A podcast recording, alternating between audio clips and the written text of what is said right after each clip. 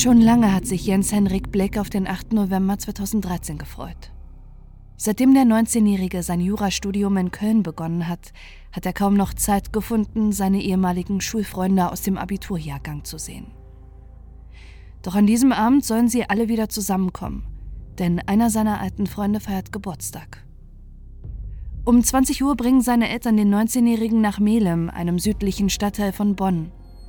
Sie verabschieden sich und wünschen ihrem Sohn viel Spaß. Was sie nicht wissen, es wird das letzte Mal sein, dass sie Jens sehen. Und auch mehr als zehn Jahre später wird sie die Frage quälen, was in dieser Nacht passiert ist.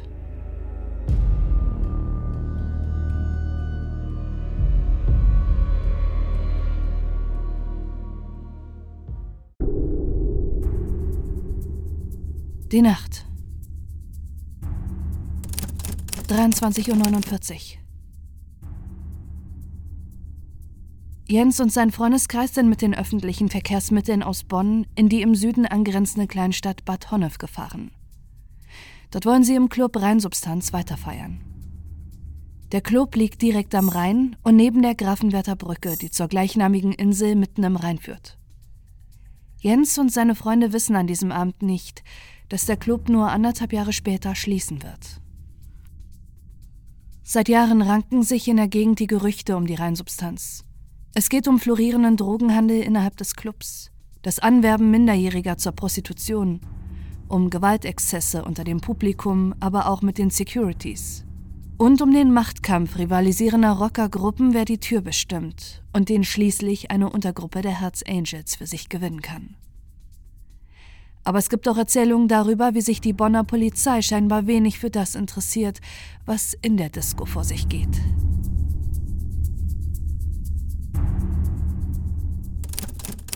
Ein Uhr 52. Was sich bis hierhin in der Reinsubstanz abgespielt hat, bleibt unklar. Obwohl es innerhalb des Clubs mehr als ein Dutzend Überwachungskameras gibt, wird die Polizei später nur die Bänder von vier Kameras sichern und analysieren. Erst Monate später wird der Hausmeister der Reinsubstanz erklären, dass die Polizei die Aufnahmen der restlichen Kamera als irrelevant eingestuft hat. Daraufhin hat er die Aufnahmen gelöscht. Um 1.52 Uhr wird Jens Black im Kassenvorraum der Reinsubstanz aufgezeichnet. Er hat sein Handy dabei und ruft seine Mutter Alma an. Sie ist sofort hellwach und nimmt den Anruf ihres Sohnes an. Immer wieder ruft sie ins Handy, Jens, Jens, bitte antworte doch. Aber bis auf unverständliche Gespräche und mehrere Frauenstimmen hört sie nichts, bis Jens schließlich auflegt.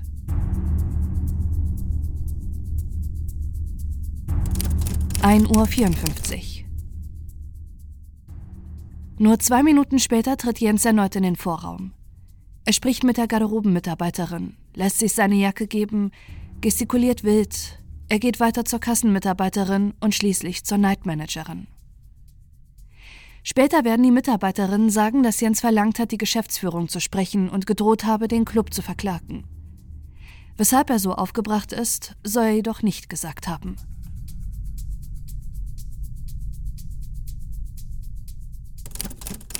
Zwei Uhr. zwei. Die Nightmanagerin der Rennsubstanz erteilt Jens Hausverbot und schiebt ihn am Arm nach draußen. Er leistet keinen Widerstand, aber redet immer noch weiter auf sie ein. 2.04 Uhr. Jens steht mittlerweile alleine, ohne seine Freunde vor der Disco und erneut greift er zu seinem Handy und ruft die Nummer seiner Mutter an. Hallo, hier ist Jens Black und ich stehe vor der Reinsubstanz. Jens, was ist los? Ach so, entschuldigen Sie bitte. Jens, ich bin es doch, deine Mutter. Danach legt Jens auf. Seine Mutter versucht ihn zurückzurufen, aber sie kommt nicht durch. Warum Jens Handy von nun an nicht mehr funktioniert, ist nur eine von zahlreichen Fragen im Fall. Seine Eltern machen sich Sorgen und versuchen sich mit dem Gedanken zu beruhigen, dass seine Freunde bei ihm sind und sich um den scheinbar betrunkenen 19-Jährigen kümmern werden.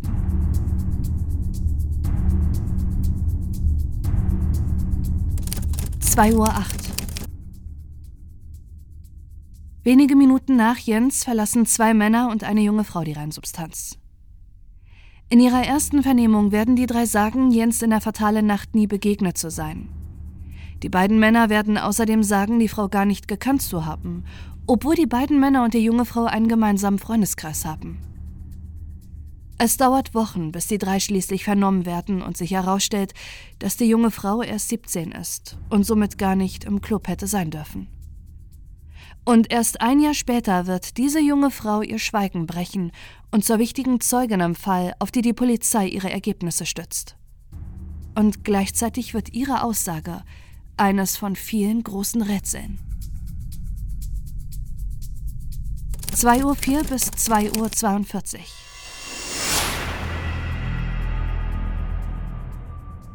Jens geht zu einem Taxistand direkt vor der Randsubstanz und spricht einen der Fahrer an. Können Sie mir bitte helfen? Ich habe Angst. Die sind hinter mir her. Die wollen mich töten. Können Sie mich bitte nach Hause fahren? Ich habe nicht mehr genug Geld, aber eine EC-Karte. Wenn Sie kurz am Bankautomaten halten. Doch der Taxifahrer lehnt ab.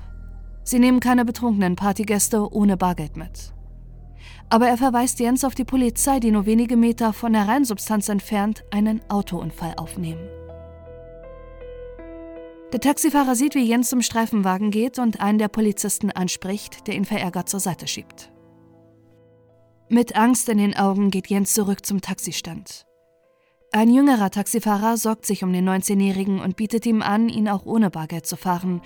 Doch ein weiterer Taxifahrer mischt sich ein und verbietet seinem Kollegen die Fahrt. Jens geht zurück zur Polizei. Ein Taxifahrer sieht, wie er sein Portemonnaie rausholt und einer der Beamten es einsteckt. Warum die Polizei sein Portemonnaie genommen hat, wissen seine Eltern bis heute nicht. Und genauso wenig können sie sich erklären, warum es später für die Ermittlungsbehörden der ausschlaggebende Beweis ist, dass Jens in dieser Nacht Suizid begangen hat.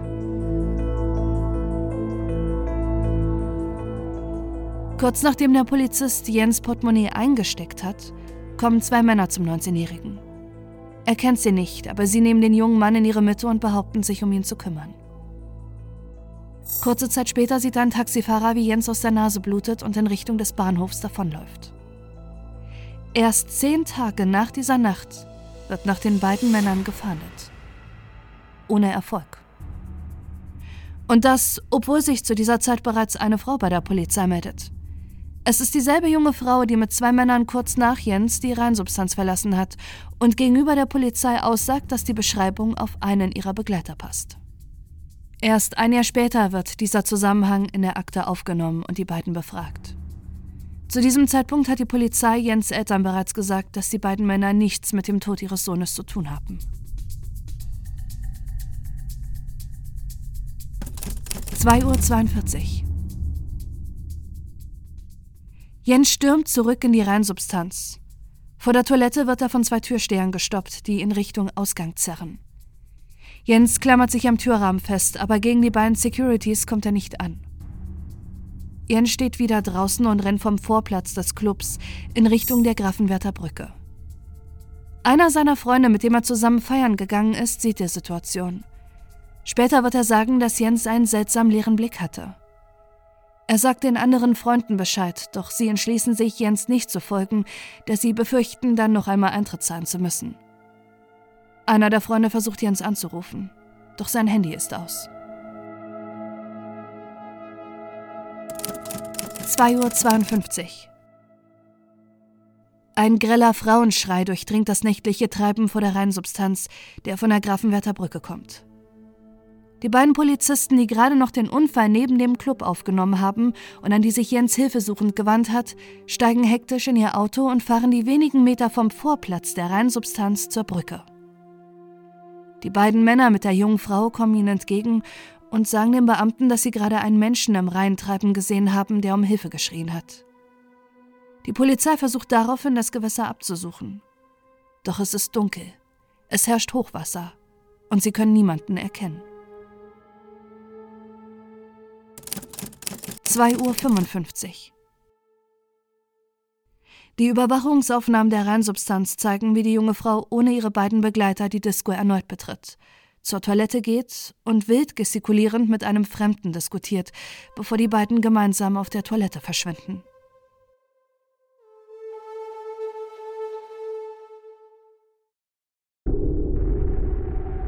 Der Morgen. 5.30 Uhr. Es klingelt an der Tür der Familie Black. Jens Eltern Alma und Thorsten werden davon geweckt. Ein Polizist steht vor der Tür, der sie fragt, ob ihr Sohn zu Hause sei. Jens Eltern verneinen, bevor der Polizist den beiden schlaftrunkenen und verwirrten Eltern das Unfassbare mitteilt. Die Polizei geht davon aus, dass Jens in der Nacht im Rhein ertrunken ist. Sie wurden in der Nacht darüber informiert, dass eine Person im Wasser treibend gesehen wurde, und sie haben Jens Portemonnaie am Ufer gefunden. Für das Ermittlungsteam ein eindeutiges Zeichen eines Suizids. Für Jens Eltern bricht eine Welt zusammen. Sie können nicht glauben, was ihnen dort gerade von dem Polizisten erzählt wird.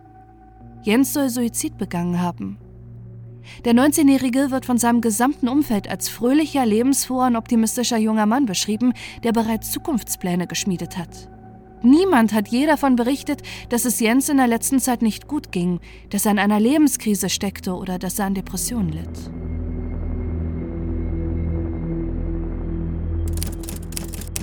Fünf Uhr. fünfundfünfzig. Erneut klingelt es an der Tür von Alma und Thorsten Blick. Jens Freundeskreis, der nur wenige Stunden zuvor mit ihm feiern war, steht vor der Tür. Sie sind verstört und angeschlagen. Einer von ihnen klagt über einen starken Filmriss. Sie widersprechen dem Polizisten, der den Eltern kurz zuvor die schreckliche Nachricht überbracht hat. Die Polizei kann Jens Portemonnaie nicht am Ufer gefunden haben. Einer seiner Kollegen hat es selbst eingesteckt. Das haben die Taxifahrer gesehen, und das hat sich bereits in der Nacht vor der Reinsubstanz herumgesprochen. Der Polizist entgegnet irritiert, dass das nicht sein kann. 6.45 Uhr. Erst mehr als eine Stunde nachdem ein einzelner Polizist die Eltern über den vermeintlichen Tod ihres Sohnes informiert hat, rückt ein Seelsorgerteam bei der Familie Blick an. Jens Mutter Alma hat mittlerweile einen Nervenzusammenbruch erlitten.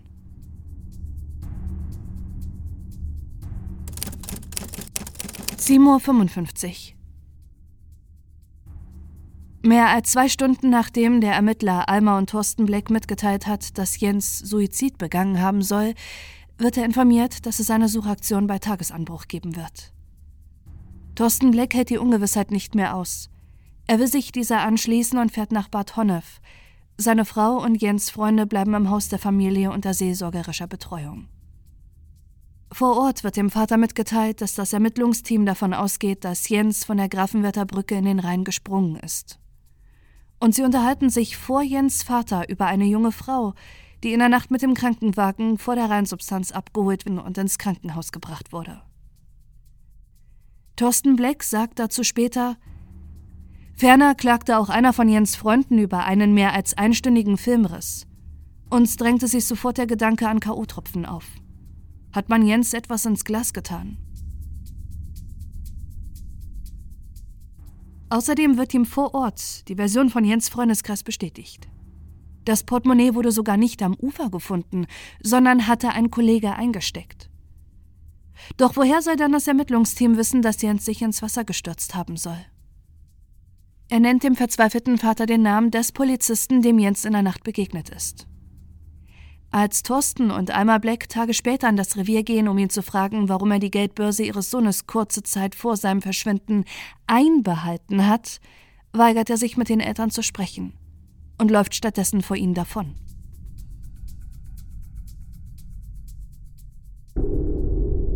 Die Ungereimtheiten. In den Tagen der Suche nach Jens Black versucht die Polizei den verzweifelten Eltern eindringlich klarzumachen, dass ihr Sohn freiwillig in den Tod gesprungen ist und suchen in seinem Leben nach Anzeichen für den Suizid. Doch wirklich fündig können sie nicht werden. Jens wird als lebensbejahend und fröhlich beschrieben, der genaue Ziele im Leben hat und sich für seinen Studiengang Deutsch-Französisches Recht bereits um ein Auslandssemester in Paris gekümmert hat. Bald sollte es losgehen und er hat bereits den Umzug geplant und vorbereitet. Doch obwohl nichts für einen Suizid spricht, bleibt die Polizei bei ihrer Überzeugung, wie Jens Eltern später aussagen. Man sagte uns, man habe schließlich hinreichende Erfahrung mit jungen Leuten. Die seien alle gleich, Alkohol, Drogen, Am Ende sähen sie für ihre Probleme nur noch einen Ausweg. Am 24. November 2013 steht die Polizei erneut vor dem Haus der Eheleute Black. Wieder haben sie eine schreckliche Nachricht. Jens wurde gefunden. Er ist tot.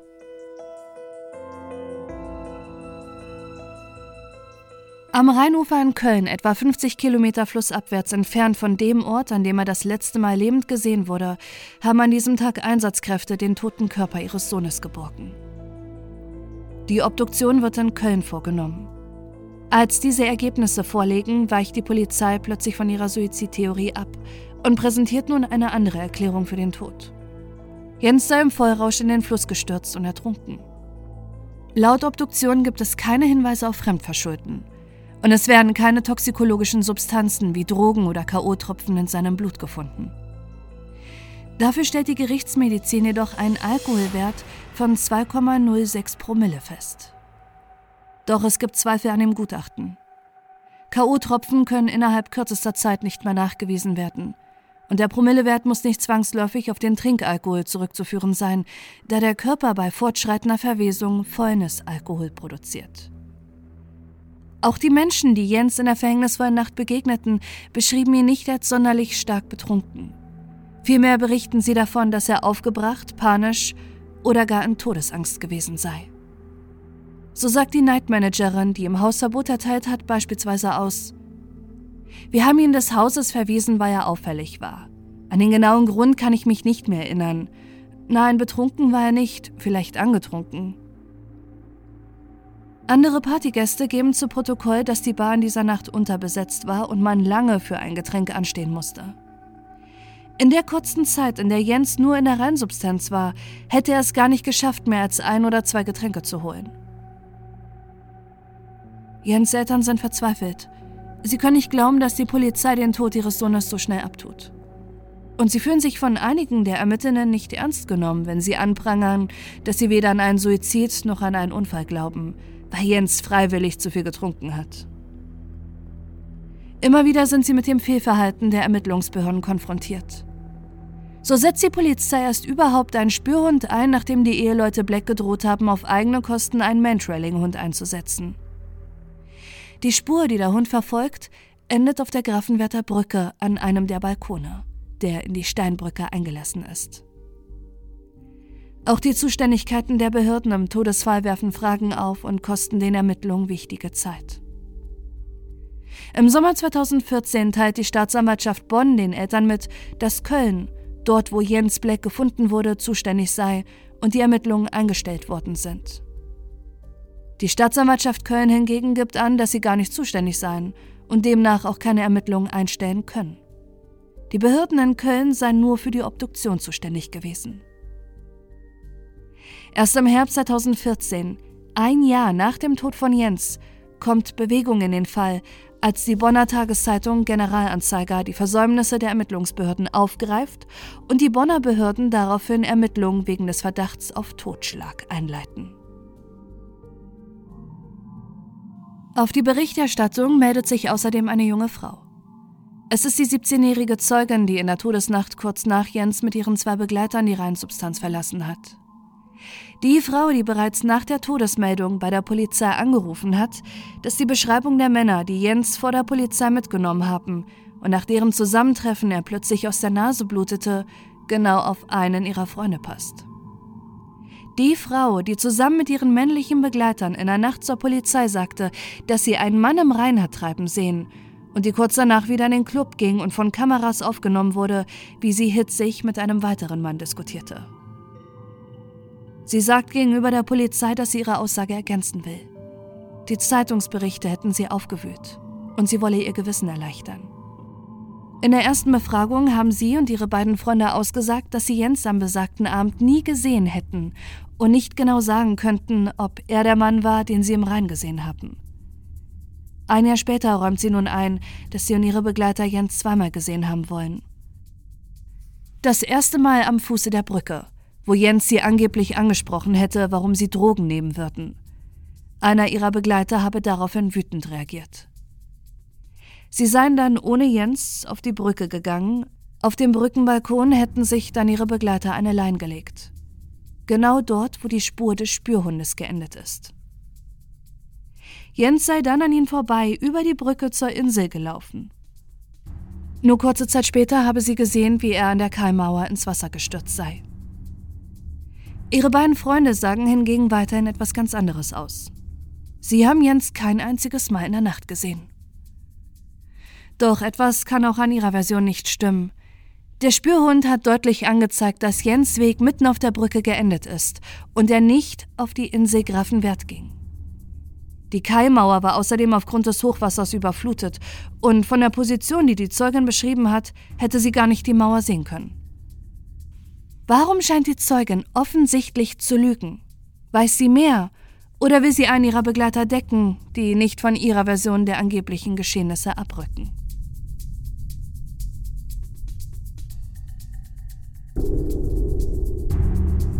Die gescheiterten Ermittlungen. Obwohl es neue Erkenntnisse im Fall gibt, erhalten seine Eltern im Oktober 2015 eine niederschmetternde Nachricht. Das Ermittlungsverfahren wird eingestellt. Immer wieder legt der Anwalt des Ehepaares Black Beschwerde ein. Immer wieder räumt die Staatsanwaltschaft Bonn ein, die Ermittlungen wieder aufzunehmen, um sie dann doch wieder einzustellen. Erst nach mehrmaligen Einstellen der Ermittlungen erhalten die Familie und ihr Anwalt Einsicht in die Ermittlungsakten und die Überwachungsaufnahmen der vier Kameras, die gesichert wurden, obwohl es noch viel mehr gegeben hätte.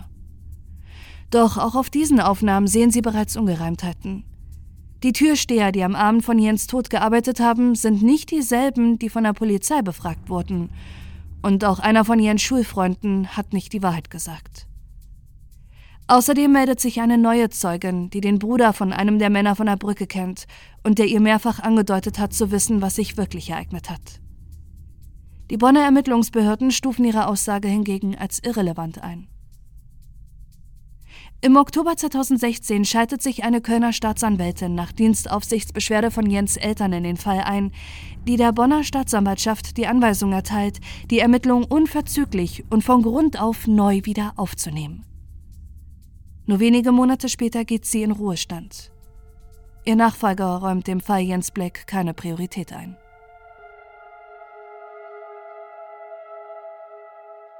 Auf Antrag des Anwalts der Eheleute Black wird die Zeugin, die mit den beiden Männern unterwegs war und nun bei ihrer zweiten Vernehmung ausgesagt hat, dass sie den Jurastudenten doch zweimal in der Todesnacht gesehen hat, im März 2018 zu einer richterlichen Befragung unter Eid einbestellt.